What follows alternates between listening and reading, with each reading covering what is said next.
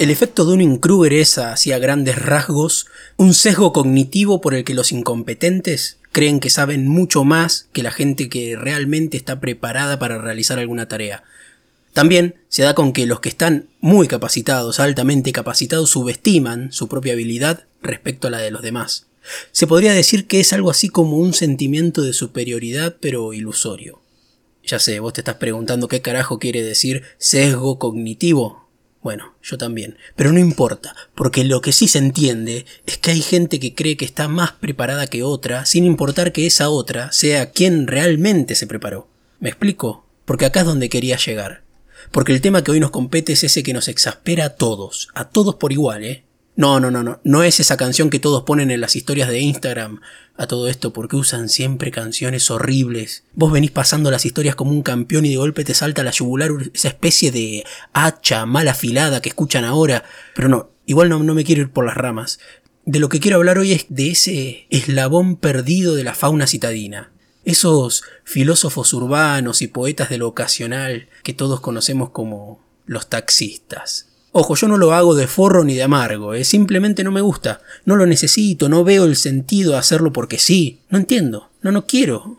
Ya sé que por ahí el tipo hace 235 horas que está con el traste cuadrado arriba del auto, pero no tengo el más mínimo interés, ni el menor interés en que sepa algún detalle de mi vida, no me interesa eso, me pone de muy mal humor que me hablen en el taxi.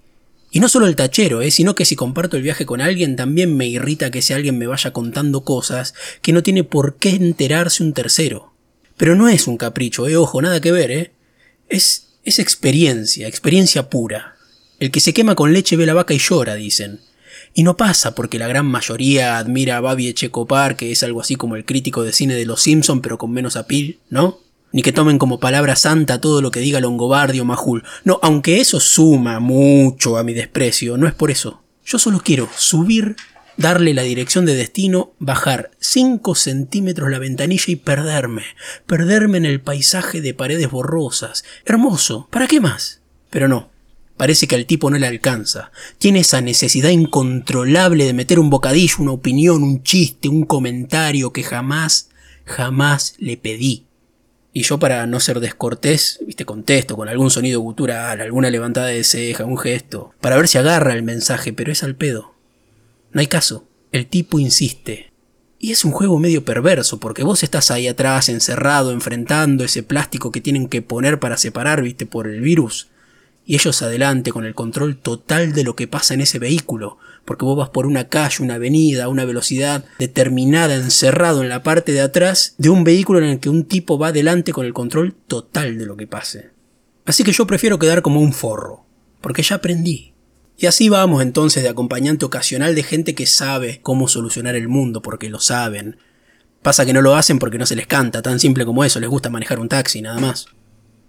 Yo antes era de eso de subir y charlar hasta que la cosa se empezó a volver más complicada. Uno a medida que pasa el tiempo va amasando una impaciencia terrible, me di cuenta de eso. Y cuando digo uno hablo pura y exclusivamente de mí, ¿eh? Me hago cargo solito, aunque más de uno de ustedes debe pensar lo mismo y no lo dice.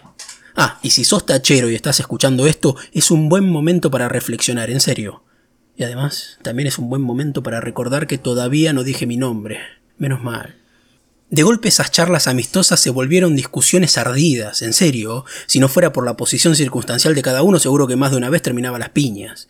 Menos mal que no, porque no tengo la paciencia que se requiere para estar un rato largo sosteniendo el hielo con el repasador en la cabeza, por suerte.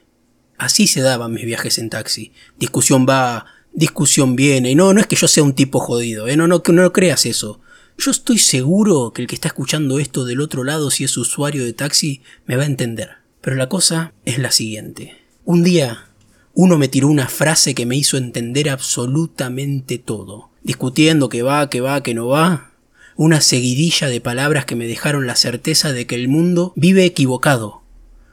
Una oración que resultó el tiro de gracia para mí. Es para dar por perdida cualquier tipo de discusión de ideas. Ya está. Después de eso se terminó. Es imposible seguir. No hay manera de levantar eso.